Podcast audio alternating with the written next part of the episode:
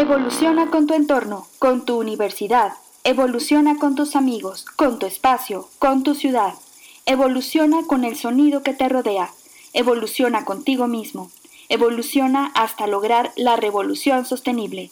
Una coproducción de la Dirección de Radio y Televisión y la Agenda Ambiental de la Universidad Autónoma de San Luis Potosí.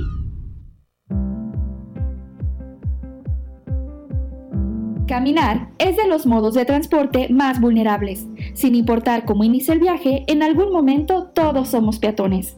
Una ciudad caminable es una ciudad vivible, en donde se fortalecen lazos comunitarios, se respetan reglas y se reduce el número de accidentes y muertes viales. Las ciudades contemporáneas tienen una menor calidad en el uso del espacio urbano, que aunado al cambio de hábitos de interacción y socialización, logran disminuir la calidad de vida en general. Esta problemática se torna aún más grave debido a que el 50% de la población mundial vive en zonas urbanas y se espera que para el 2050 se incremente en un 20%. Existen iniciativas a nivel nacional como la Estrategia Misión Cero, que busca reducir los accidentes viales en su totalidad. En San Luis Potosí contamos con agentes Misión Cero que buscan desarrollar iniciativas de urbanismo táctico y concientización sobre el respeto al peatón y el reglamento de tránsito, así como la promoción de los derechos al espacio público y a la ciudad. La Universidad Autónoma de San Luis Potosí promueve la movilidad urbana sostenible entre la población universitaria desde el 2011 cuenta con Unibici, que forma parte del programa universitario de energía y fundamenta su actuar en el derecho a la ciudad y el derecho a un ambiente sano. Súmate a la campaña Comparte la vía, respeta el reglamento de tránsito y mantén la cortesía al volante. Cede el paso al peatón, conserva la distancia de 1.5 metros de un ciclista y evita obstruir las banquetas. Recuerda que el espacio público es de todos y todos deberíamos poder acceder a él de forma libre y segura.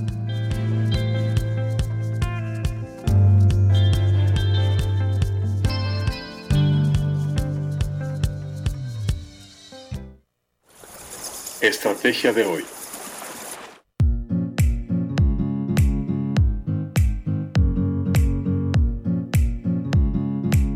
Y comenzamos con la revolución de hoy desde el cuartel de Radio Universidad en el 88.5 de FM en la capital de nuestro estado y en el 91.9 de FM en Matehuala.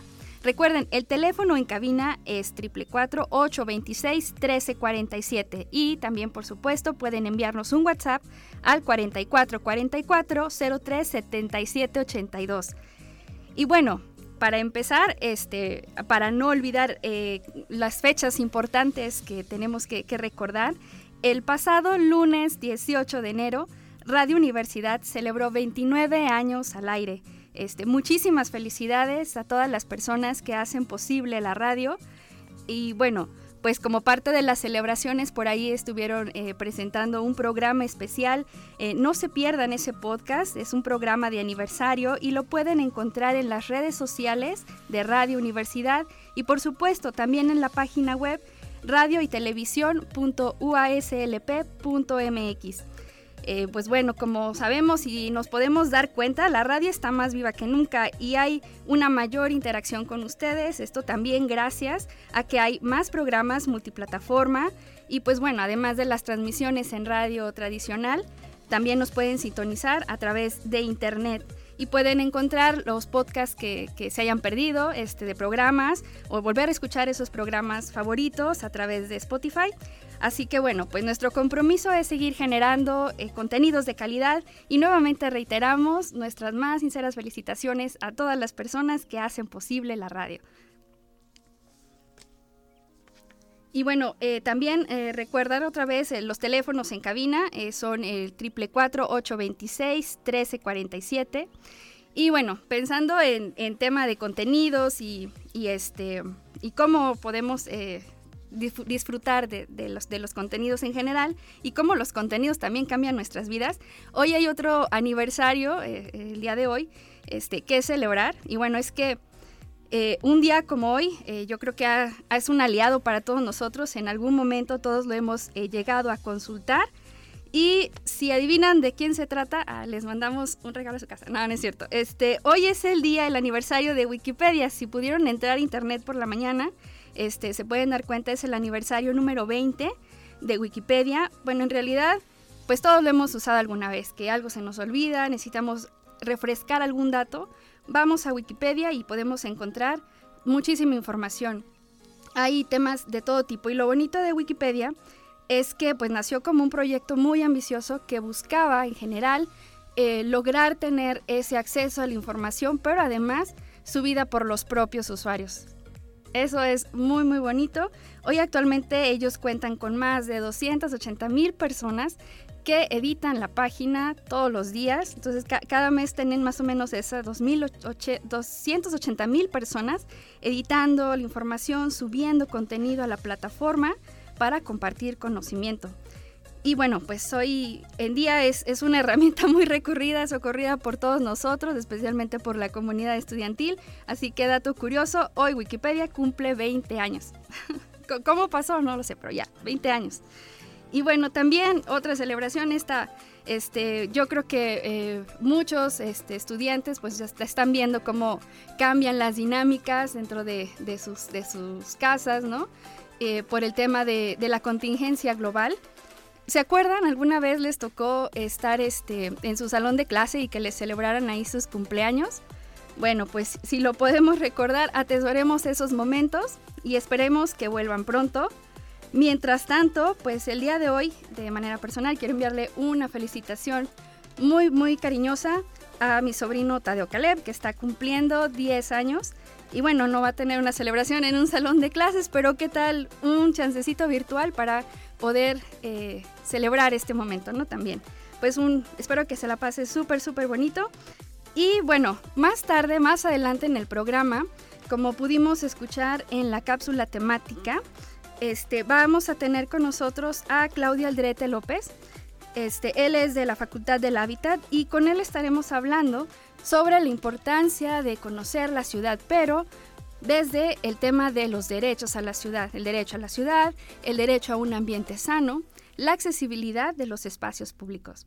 Hay que preguntarnos qué tan accesibles son estos espacios públicos y bueno, pues esto lo vamos a tener en la segunda mitad del programa para que no se lo pierdan.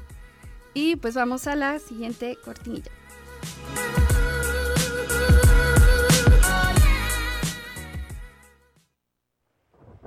Noticias del Frente.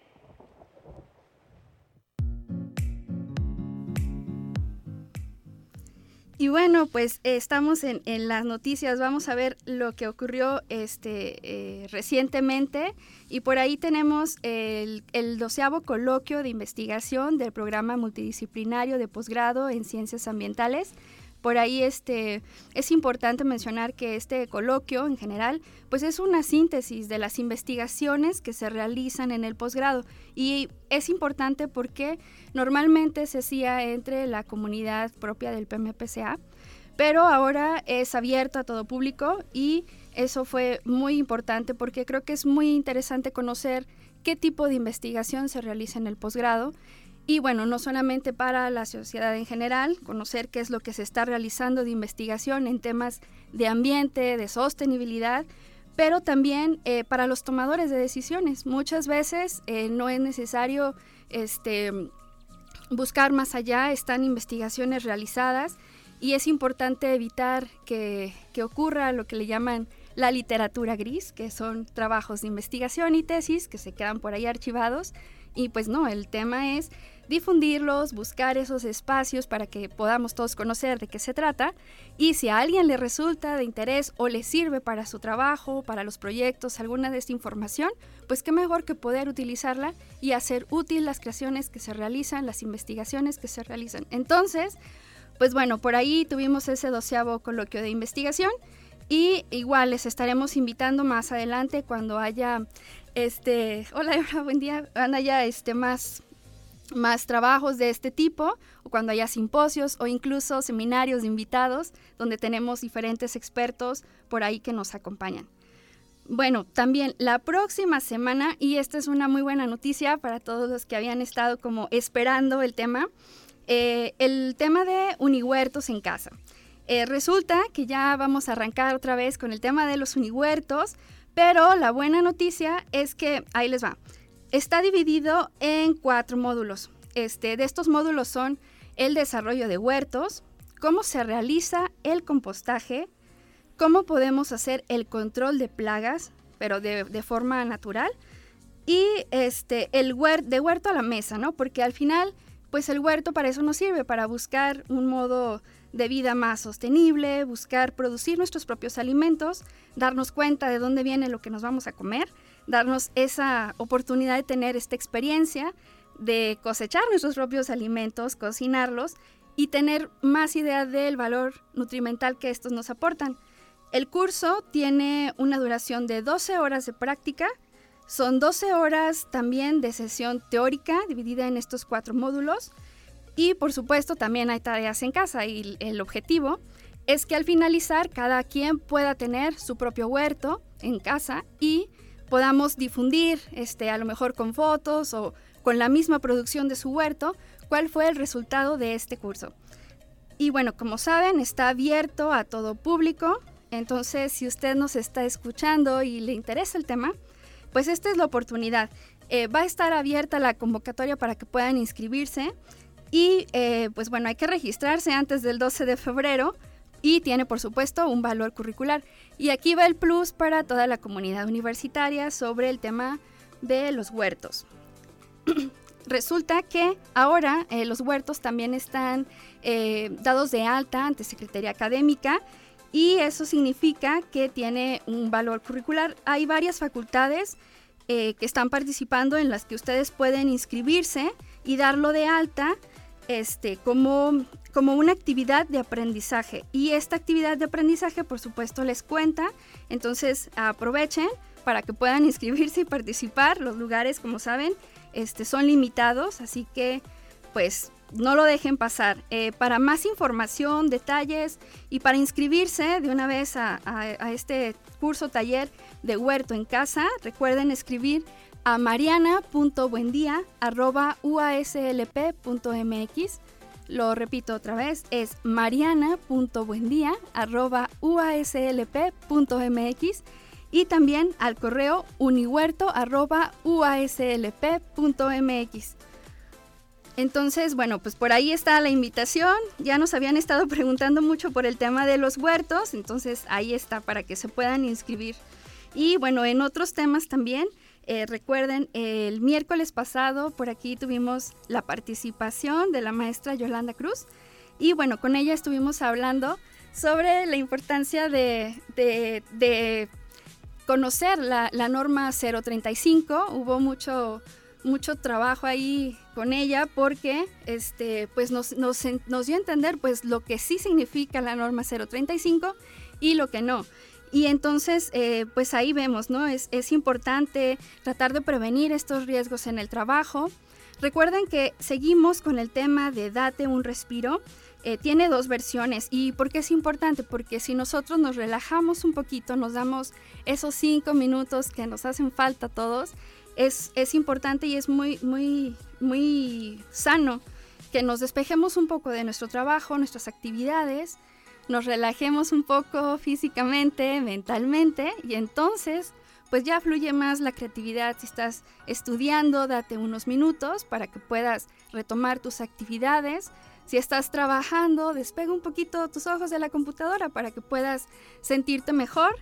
Y bueno, pues recuerden, son dos sesiones, una de 5 y una de 15 minutos. Ustedes pueden elegir si se quieren regalar 5 o 15 minutos para ustedes. Eh, los 5 minutos es a través de las plataformas de Facebook y los 15 a través de eh, plataforma Teams. Y recuerden, son los lunes con Laura Hernández de Agenda Ambiental a quien le mandamos un saludo. Y por ahí los viernes con Erika Aguilar, que es nuestra compañera aquí en Radio Universidad, este, para que puedan registrarse. Y bueno, la pregunta del día, ahí va. En otros temas, la semana pasada, cuando estábamos platicando con, la maestra Yolanda, eh, hicimos la, la pregunta si practicas algún hobby o si tienes algún pasatiempo.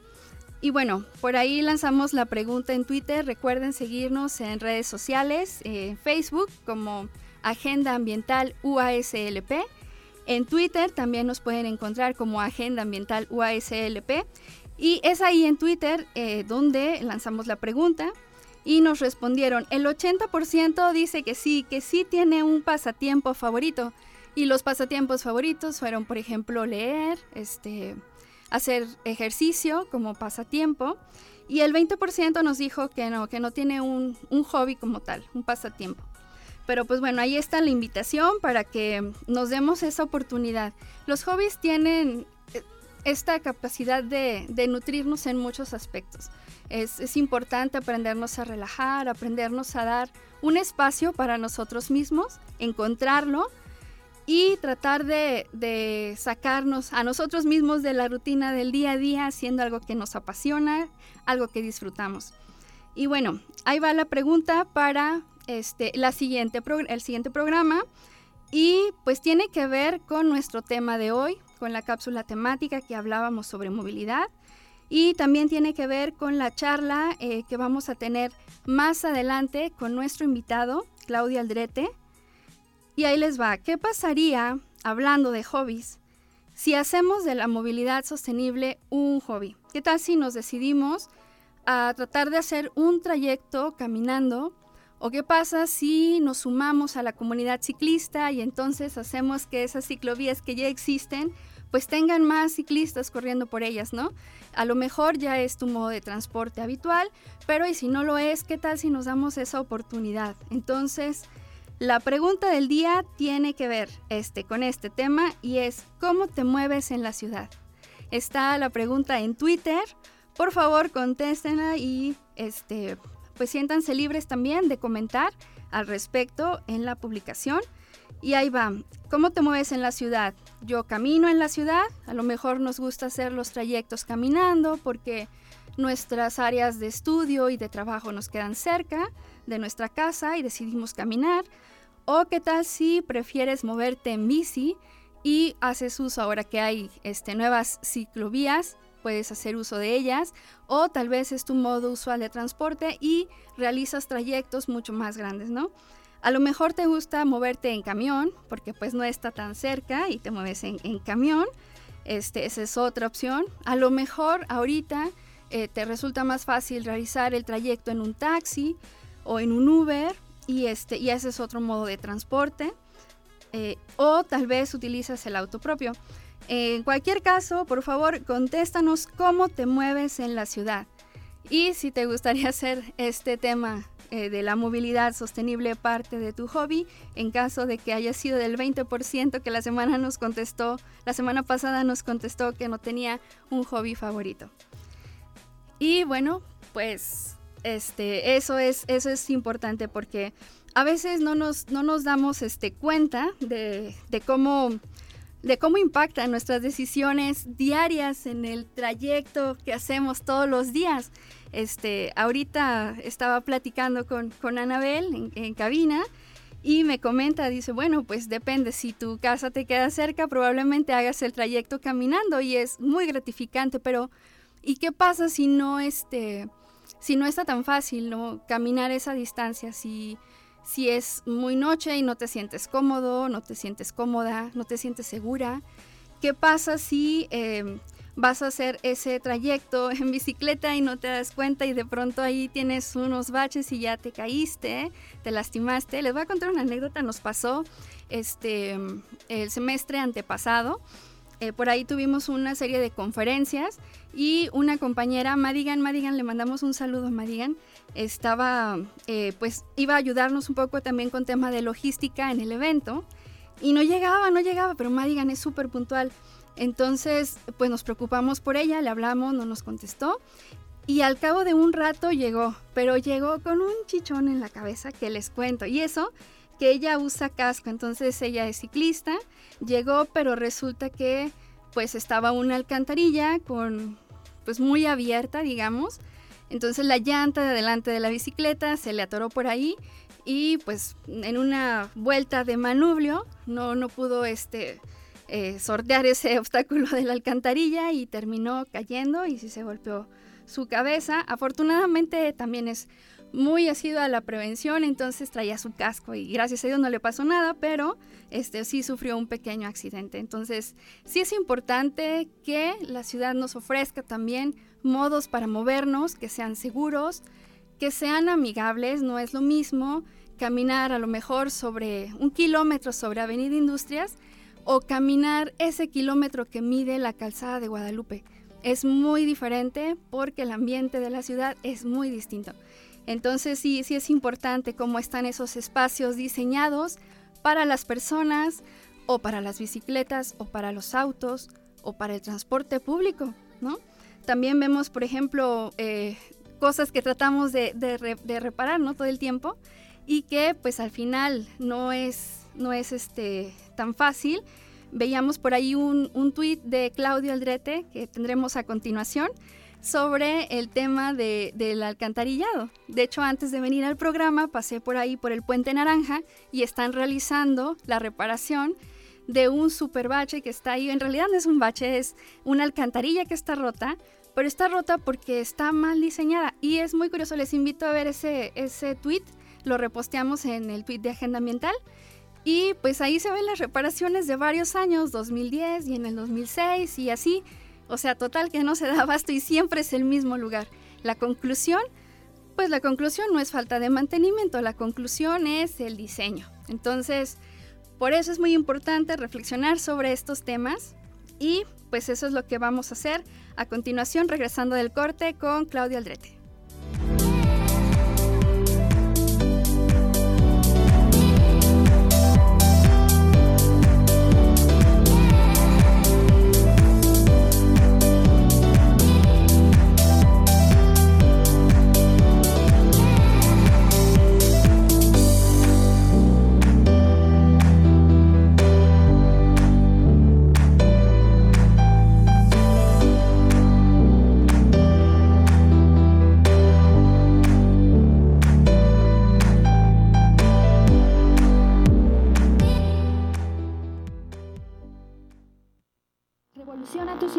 Llama al 444-826-1348 o envía un mensaje al WhatsApp 4444-037782. Recuerda seguirnos en redes sociales como Agenda Ambiental UASLP en Facebook, Twitter e Instagram. ¿Tienes alguna propuesta? Compártela con nosotros al correo agenda.ambiental.uaslp.mx.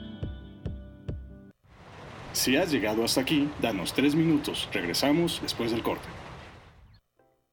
Ah, ¿sigues con nosotros? Acompáñenos en esta revolución sostenible.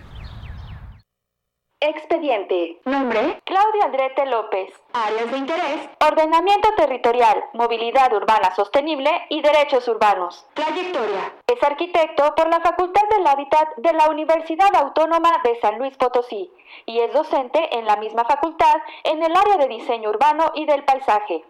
Es activista por los derechos ciclistas y peatonales. Aportes. Es fundador de la Iniciativa de Derechos Urbanos. Forma parte del colectivo Vida sobre Ruedas y Estrategia Misión Cero. Ha participado en diferentes intervenciones de urbanismo táctico para promover el derecho a la ciudad y al espacio público. Desde la trinchera.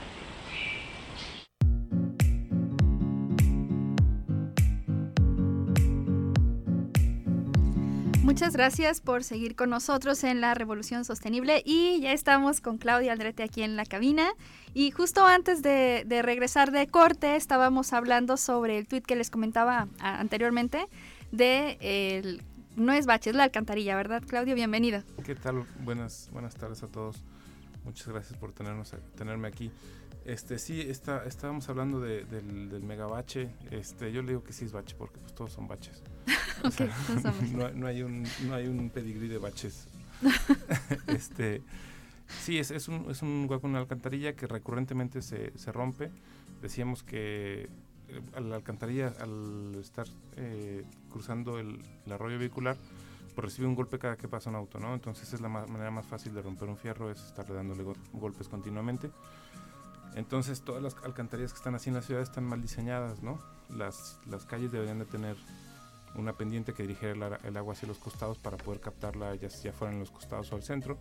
Claro. Este, y ahí sí se puede hacer esa, esa pendiente, digo, porque en tu tweet se ve año que van reparando y exactamente en el mismo lugar. Sí, sí, es, es siempre, siempre hay soluciones, ¿no? O sea, desde el inicio de la planeación de la calle deben de haberlo pensado, pero siempre hay una forma de, mejorarlo. en, este, en este caso en particular añadieron más rejillas, ¿no? Este, y estas rejillas las tenemos por toda la ciudad, en 18 de marzo, en Mariano Jiménez, y bueno, son conocidas por los por todos, yo creo, ¿no? Automovilistas, ciclistas, todos este, caemos ahí eventualmente. No conozco un ciclista que no se haya quedado en una rejilla que esté mal colocada.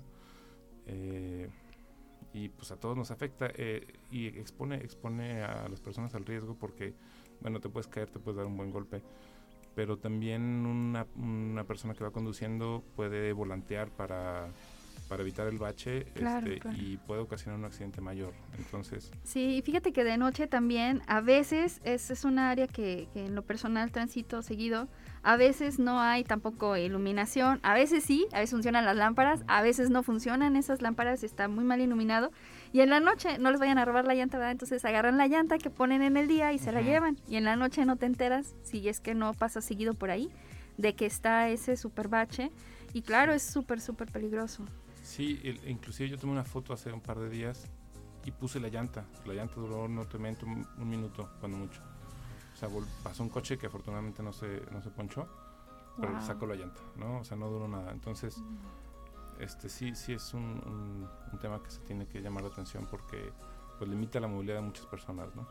Claro, y sobre todo recordar que ahí no solamente transitan los vehículos, de verdad es este son camiones, por supuesto, pero también hay personas que deciden caminar esa zona y hay personas que también pasan por ahí en bicicleta, incluso en la noche, entonces pues sí es, es peligroso para todo el mundo. Y si se puede hacer algo al respecto, pues qué mejor, porque para eso se trata. Y cómo ligamos, Claudio, este tema de los baches y de de qué tan accesible o no tan accesible puede llegar a ser una ciudad con el tema de derecho a la ciudad. ¿Qué es el derecho a la ciudad, para empezar? ¿Qué es el derecho? Bueno, es un concepto eh, bastante complejo que, digamos, engloba una serie de derechos, eh, algunos que van desde la educación, digamos, tú no puedes eh, hablar de, tener el derecho a la educación si no tienes acceso a la escuela, ¿no? Si una persona físicamente no puede llegar a la escuela. Entonces podrá estar la escuela, pero no se satisface su, su derecho a recibir educación, eh, al trabajo de la misma forma, ¿no? Si, si es una persona con discapacidad o algún, alguna dificultad para moverme, este, pues eso me puede impedir acceder a los trabajos que de otra forma podría acceder, etcétera, ¿no? Entonces, en, en, muchos sentidos son derechos que se necesitan para garantizar otros derechos. Exacto, sí. Este, y bueno, eh, finalmente lo que se necesita es, es tener una conciencia y un marco jurídico acerca de lo que de lo que se necesita para un espacio de intercambio y el, desarrollo de la persona, ¿no? Entonces la ciudad es este espacio y es una forma de ponernos de acuerdo acerca de cómo, cómo esperamos que sea la ciudad y cómo esperamos que nos soporte, ¿no? Como personas y como, como, como comunidades. Exactamente, no, sí tienes toda la razón, porque ah, decíamos hace un momento, no es lo mismo caminar un kilómetro, que ahorita pensábamos más o menos es un kilómetro ese de semáforo a semáforo ahí por donde está el bache, pero también es un kilómetro la calzada de Guadalupe y también es un kilómetro a lo mejor en cualquier punto de, de zona industrial y ni se siente lo mismo ni es la misma experiencia, no te dan ganas de caminar en los, en los tres espacios, pero, pero necesitas moverte. Entonces, también pensar un poco sí, pensamos en espacios públicos y creemos que son espacios abiertos para todas las personas y que creen que no es cierto. Porque a lo mejor resulta que es un espacio público, pero es inaccesible, entonces en realidad no es público. Si yo no puedo acceder a él, no es público, aunque me digan que sí. ¿no? Y eso también eh, pensando en el tema de, del derecho a la ciudad. Pero ¿qué más abarca este el tema de derecho a la ciudad? Pues bueno, un poquito eh, en relación a lo que comentas, este, a lo mejor un espacio sí puedo acceder físicamente, ¿no? Pero pero es un espacio en el que soy criminalizado, por ejemplo, ¿no? Como juventud, ah, etcétera, ¿no? También tengo derecho a espacios en los que a veces algunos grupos de la población son expulsados, ¿no? Entonces, también buscar garantizar estos derechos, el derecho a la vivienda eh, y el, derecho a la movilidad, ¿no? Es, es, es importantísimo. Y también el tema de, de, derecho a un ambiente sano. Final, finalmente, eh, por ahí comentaba alguna vez, este me parece el doctor Adrián Moreno Mata que una de las razones por las que a lo mejor estaba una, una fuente, que, es, son unas piedras que están colocadas ahí por Plaza Tangamanga, un poco para refrescar a las personas que pasaban por ahí, una sensación, ¿no? Una sensación. Y es el cómo vas diseñando la ciudad. Y es un tema que nos debe de importar a todos porque estamos en una etapa donde también se está decidiendo la ciudad. Entonces, me imagino el derecho a la ciudad como dices, engloba otros derechos, también el derecho a opinar sobre dónde vas a vivir y, este, y, y qué dinámicas va a tener tu ciudad, ¿no? Eh, no es, no es, y, a lo mejor muchos otros temas, como el tema de encarecimiento de la vivienda, a lo mejor si hay vivienda, si tengo un crédito, pero no puedo acceder porque pues ya la vivienda se hizo súper cara y es muy difícil acceder a ella también. Sí, claro, este, pues, pues precisamente el, parte del derecho a la ciudad es este, poder decidir o poder, digamos, ser arquitectos de nuestro propio destino y poder formar parte de las decisiones que nos van a afectar en el futuro, ¿no? En este caso en, relación con la ciudad, pues poder decidir cómo queremos que sea la ciudad en la que, en la que vivimos, si queremos este, que tenga parques, si queremos que tenga escuelas, si queremos que tenga industria, si queremos que haya oportunidades de trabajo, etcétera, y que no se nos sean impuestas estas decisiones, ¿no? Claro, claro. Este, Todos tenemos derecho a, opinar y que sea escuchada nuestra opinión. Claro, que la opinión cuente, porque yo creo que todos podemos opinar en nuestra casa, en la mesa, con, nuestros compañeros de trabajo, amigos, pero pues que nuestra voz trascienda hacia que de verdad sea tomada en cuenta en la toma de decisiones, en cómo va a funcionar esa ciudad. Y bueno, ¿cómo, cómo es, cómo ocurre esto, Claudio? Pensando en una ciudad que ya está construida, pero ¿y, y cuando crezcamos como ciudad? Sí, bueno, pues ahorita mencionaba, estamos en un proceso eh, a nivel local aquí en San Luis eh, pues importante que es el programa de ordenamiento territorial es eh, digamos el instrumento eh, legal y, de gestión que nos permite planear la ciudad ordenar su, su crecimiento y hay muchas cosas que dependen de esto, ¿no? Cómo va a ser el transporte público, cómo, va, cómo vamos a ir haciendo una serie de inversiones necesarias para mejorar la movilidad, este, cuáles van a ser las áreas que vamos a desarrollar ahora para tener nuevas áreas de vivienda. ¿no? Tú mencionabas el tema de la vivienda, es súper importante y en, el, en el, nuestro caso local, pues bueno, la vivienda es muy cara.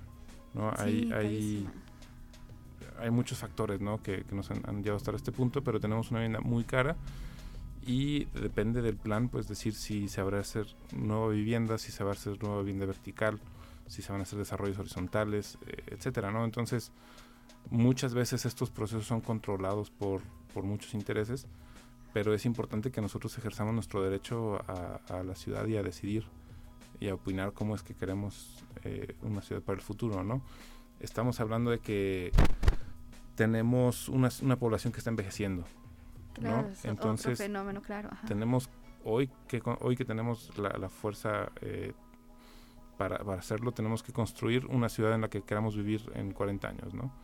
Tenemos que pensar en esto, la ciudad no va a cambiar eh, en 5 años, en 10 años, muy difícilmente vamos a ver un cambio. Entonces, este, sí es un llamado a la acción porque nos queda poco tiempo, ¿no? Al menos ya la gente de nuestra generación, este, ya tenemos que empezar a pensar en, los próximos 20 o 30 años, eh, en qué condiciones queremos vivir en la ciudad, etcétera, ¿no? Me quedé en shock. La verdad, yo pienso que voy a ser joven para siempre. no, es broma, pero, pero sí es muy importante porque de verdad ya nos tenemos que asumir así. Tenemos, si nos toca ahorita, este, como jóvenes, estar tomando decisiones, pues no pensemos en este tema, ¿no? De la juventud para, para siempre. No pensemos en esta sociedad en la que queremos vivir más accesible, más incluyente, sí pensada para todas las personas, de verdad. Muchas personas, este, adultos mayores, pueden ser muy independientes si la ciudad también les diera esas oportunidades de seguir viviendo su vida, de ser independientes, autónomos y de poderse mover a, diferentes lugares sin tener que pensar en el reto que le implicaría, es más, simplemente ir al a, jardín de la esquina o a la iglesia o hacer un mandado. Entonces es, terrible cómo a veces limitamos esas libertades sin darnos cuenta por cosas que dejamos que pasaran, ¿no? Pero ahora nos estamos dando cuenta y ya nos toca tomar decisiones también y alzar nuestra voz y decidir qué ciudad queremos para nosotros. Como mujeres también es importante que, que pensemos en este tema porque la ciudad no es necesariamente el lugar más seguro para las mujeres, tampoco, tampoco necesariamente está diseñada para las mujeres, ¿no? Sí, claro. Y es un tema también, por ejemplo, este, recuerdo a Adelina de, de Ánimos Novandi, ¿verdad? Ella tiene un proyecto también donde aborda el tema de cómo las mujeres nos vemos en el espacio público y si hace que tu vida sea más fácil o te la complique y te pone más retos para que seas todavía más dependiente y no te puedas mover libremente, ¿no? Hay temas de seguridad Entonces, sí, son momentos para decidir si tenemos que hablar de estos temas, Claudio, ¿verdad? Sí, claro. Eh, es precisamente es el, principio de la participación, porque la ciudad ha sido construida, eh, lo sabemos, por el estereotipo de, de hombre blanco y, y entonces tenemos que empezar a incluir nuevos nuevos grupos y sectores de la sociedad para que formen parte de estas decisiones, ¿no? Como dicen las mujeres, pero también los adultos mayores y los niños, las infancias son siempre muy relegadas de la toma de decisiones de, que les van a afectar más profundamente a ellos, ¿no? Claro, claro. Este, y tenemos que pensar hoy en día en, también sus necesidades, ¿no? Eh, así como es para las mujeres muy inseguro, bueno, para los niños todavía más, ¿no? O sea, está prohibido el espacio público para los niños, ¿no? Entonces, Ningún papá se imagina ahorita dejando que su hijo se vaya solo a la escuela, este, bajo ninguna circunstancia, ¿no? Pero qué padre que quienes tuvimos el privilegio de sí poder podernos ir solos a la escuela y tener nuestras propias aventuras en el trayecto a la casa, ¿no? Y eso no pasa. ¿Cómo se llama esta persona que eh, el arquitecto que habla del tema de la ciudad de los niños? Y algo importante que él dice, ¿no? Si hablas de la ciudad, si una ciudad es segura para los niños, pues olvídate, es segura para todas las personas. Y habla desde diseñar desde una perspectiva de un niño, ¿verdad? Claro, Enrique Peñalosa, ¿no? Que habla de las, de las ciudades de 880. Desde niños de 8 años para hasta adultos de 80 años. Este, Sí, exactamente. Entonces, bueno, es, es, muy importante que participamos en este proceso. En realidad, este, este proceso ya se viene dando desde hace más de un año. Eh, en este momento está ya en, en, el, en, el, cabildo, estamos a la expectativa de ver qué es lo que pasa. Eh, igualmente estamos eh, pues tratando de obtener información, ¿no? De, de, ver qué es, de qué se va a tratar este plan, cómo es que, que se está queriendo aprobar y bueno, también eh, les quería compartir, ¿no? Desde, desde Derechos Urbanos estamos haciendo, vamos a tener una serie de, charlas para un poquito profundizar en qué es esto de, del plan de ordenamiento territorial, territorial, qué es la planeación, para qué sirve, porque es un, porque es un programa y no un plan, ¿no? Porque, bueno, los planes este, en muchas ocasiones eran letra muerta, ¿no? Era una, un cúmulo de buenos deseos y ahora lo que se busca es que el programa tenga un carácter ya más de gestión en el que se hable cómo se van a alcanzar los objetivos que... Ejecutable. Exacto, ¿no? Entonces, eh, eh, bueno, es el primer programa que tenemos aquí en la ciudad y, y pues bueno, yo, estoy a la expectativa, ¿no? De, de, ver qué, qué, pasa ahí. Oye, y de derechos urbanos, platícanos, ¿qué es derechos este, urbanos, la, la iniciativa, quiénes forman parte y si alguien se quiere sumar, ¿cómo le hace para sumarse? Claro, pues mira, somos un, colectivo de, jóvenes interesados por el, bueno, ya, no tan jóvenes, este, interesados por el, precisamente el derecho a la ciudad eh, y pues eh, promovemos acciones, ¿no? De recuperación de espacios públicos, de mejora de las condiciones de, de la seguridad en la vía, de concientización, de difusión de información, ¿no? En este momento lo, lo que lo que queremos hacer es esta serie de charlas para para tratar de explicar y poner un poquito en términos más coloquiales y más comunes lo que significa la planeación, cómo me afecta a mí, ¿no? La verdad es que te hablan a ti del programa de ordenamiento territorial y, pues piensas que es algo que está muy alejado de ti, que no te que no te atañe, que es algo complejo, etcétera, ¿no? Entonces, lo que queremos es, bueno, abordar la, la perspectiva del programa de ordenamiento desde diferentes enfoques del enfoque medioambiental, el enfoque de movilidad, de, vivienda, etcétera, ¿no? Para, para poder entender un poquito mejor y bueno, los invitamos a que... ¿Y ya tienen fecha para, para estos, que van a ser webinars? ¿Van a ser a través de, en línea? Sí, va a ser, va a ser en línea a través de nuestras redes sociales. Este, nos pueden seguir, estamos en, en Facebook como Derechos Urbanos Ya, estamos en Twitter como Derechos Urbanos derechos urbanos ya por ahí este hemos este compartido alguna información de derechos urbanos lo, se meten al Facebook y ahí los pueden encontrar verdad claro en Twitter también verdad sí y bueno y si se quieren sumar pues estamos ahí muy abiertos a, la, colaboración de, quien se quiera sumar. cualquier persona se puede sumar. Si nos están escuchando y les interesa el tema, entran a Facebook, dejan un mensajito ahí en Derechos Urbanos ya en Facebook. Claro. Y, y se pueden este, contactar, ¿no? Este, y bueno, eh, la fecha. la fecha, bueno, esperamos arrancar para este martes. Ajá. próximo con, este martes, con una primera cápsula pequeña. Vamos a estar hablando con la doctora Marcela López Mares y nos va a explicar un poquito en términos generales qué es, qué es un programa y qué es un plan. Y, ajá, y la doctora Marcela López Mares también ha trabajado mucho en el tema que hablábamos ahorita de, de, la, de la alcantarilla acá, de esta sección de, de acceso norte, este, pero también ella ha trabajado mucho con el tema del río Santiago, del Boulevard Río Santiago. Claro.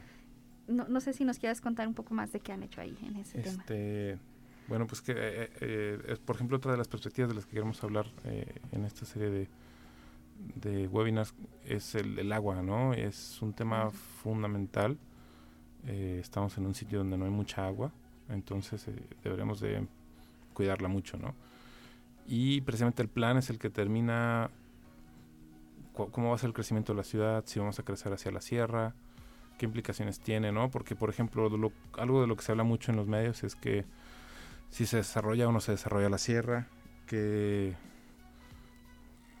no sé, hay, política alrededor, pero ¿qué pasa con, el resto de la ciudad, no? ¿Nos vamos a inundar más?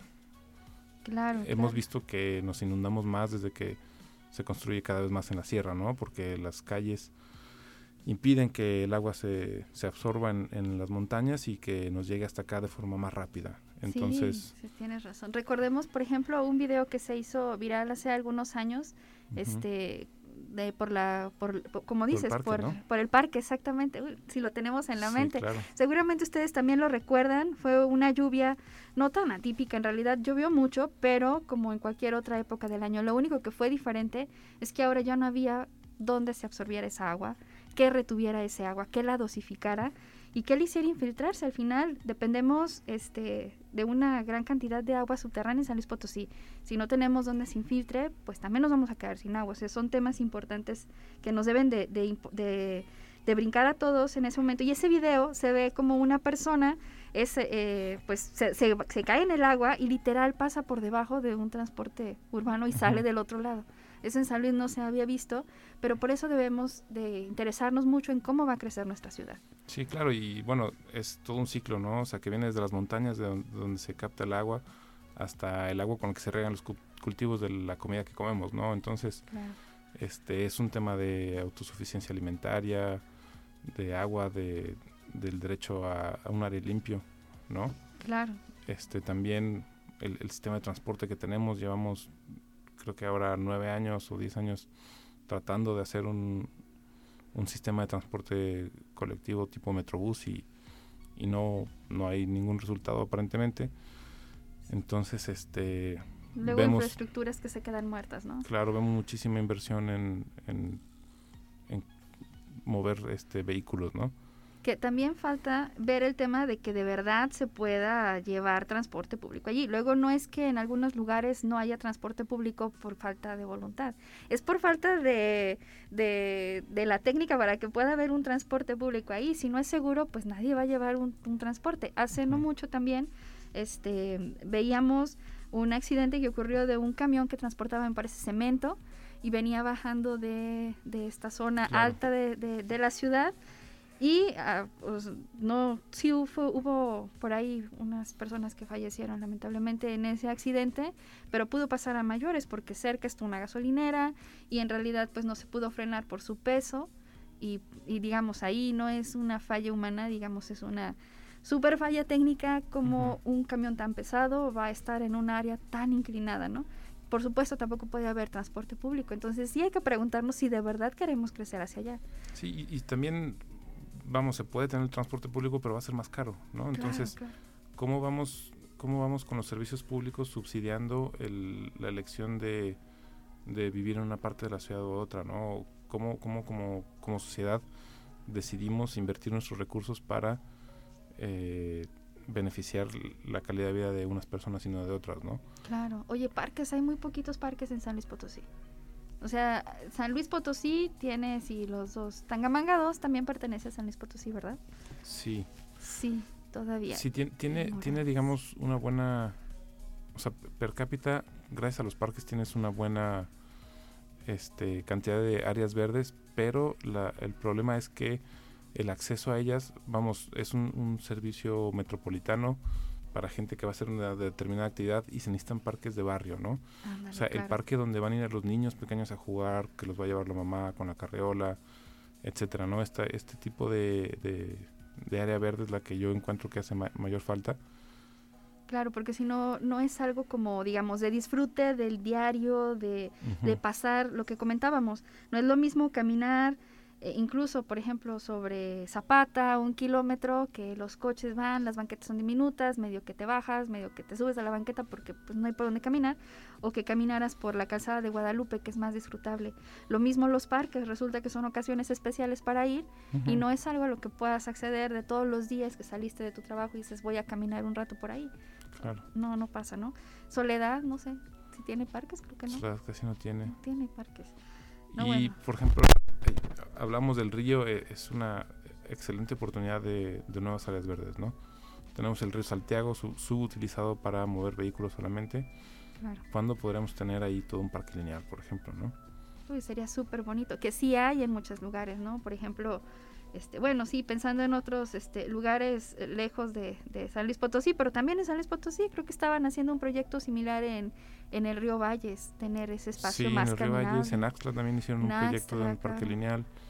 este para pensar en proyectos local, porque proyectos similares en otros este, países vamos a encontrar muchos, pero aquí en San Luis se puede y ahí está la muestra, ¿no? Claro, y, bueno, hablando de esto del, del nivel de servicio que tiene, este, si tuviéramos un, áreas verdes que pudiéramos disfrutar eh, como personas en el, en el río Santiago, pues tendremos acceso casi todos a ella, ¿no? Porque es una franja muy larga que está en contacto continuo con toda la ciudad.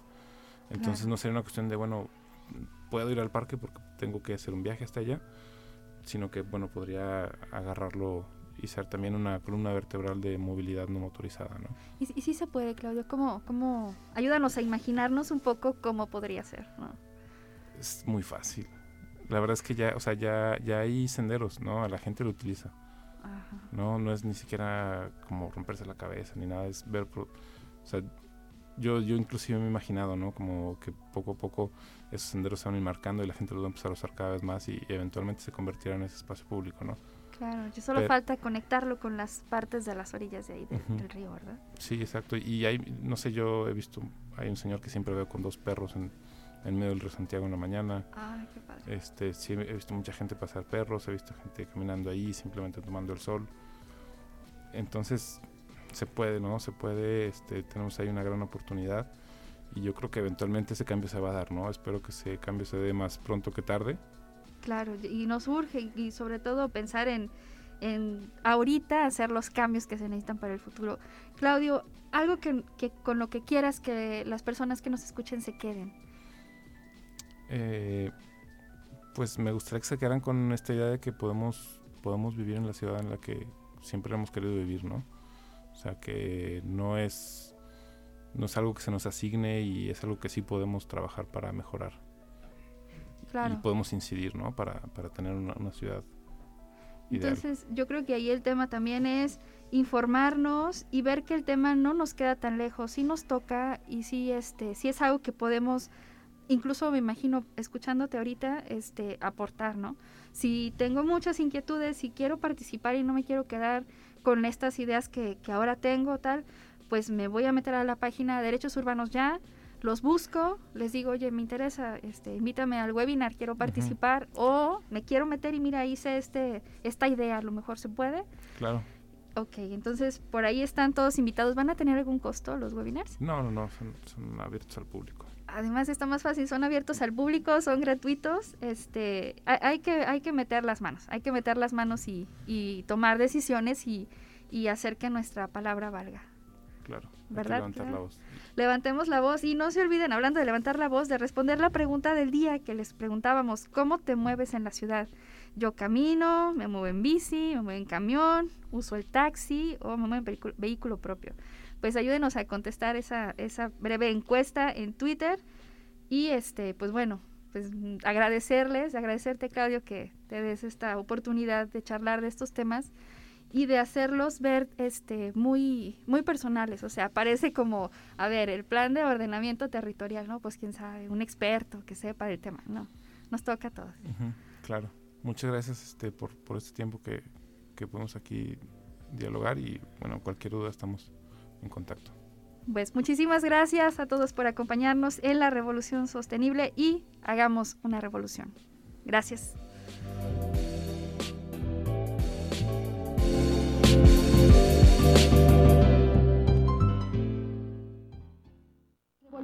Ideas. Llama al 444-826-1348 o envía un mensaje al WhatsApp 4444-037782. Recuerda seguirnos en redes sociales como Agenda Ambiental UASLP en Facebook, Twitter e Instagram. ¿Tienes alguna propuesta? Compártela con nosotros al correo agenda.ambiental.uaslp.mx. Tú eres la promesa de una generación. Formas parte de un gran número de personas comprometidas con un mundo mejor, más justo e igualitario. Eres la solución, eres el cambio, eres la revolución sostenible. Evoluciona tu entorno. Una coproducción de la Dirección de Radio y Televisión y la Agenda Ambiental de la Universidad Autónoma de San Luis Potosí.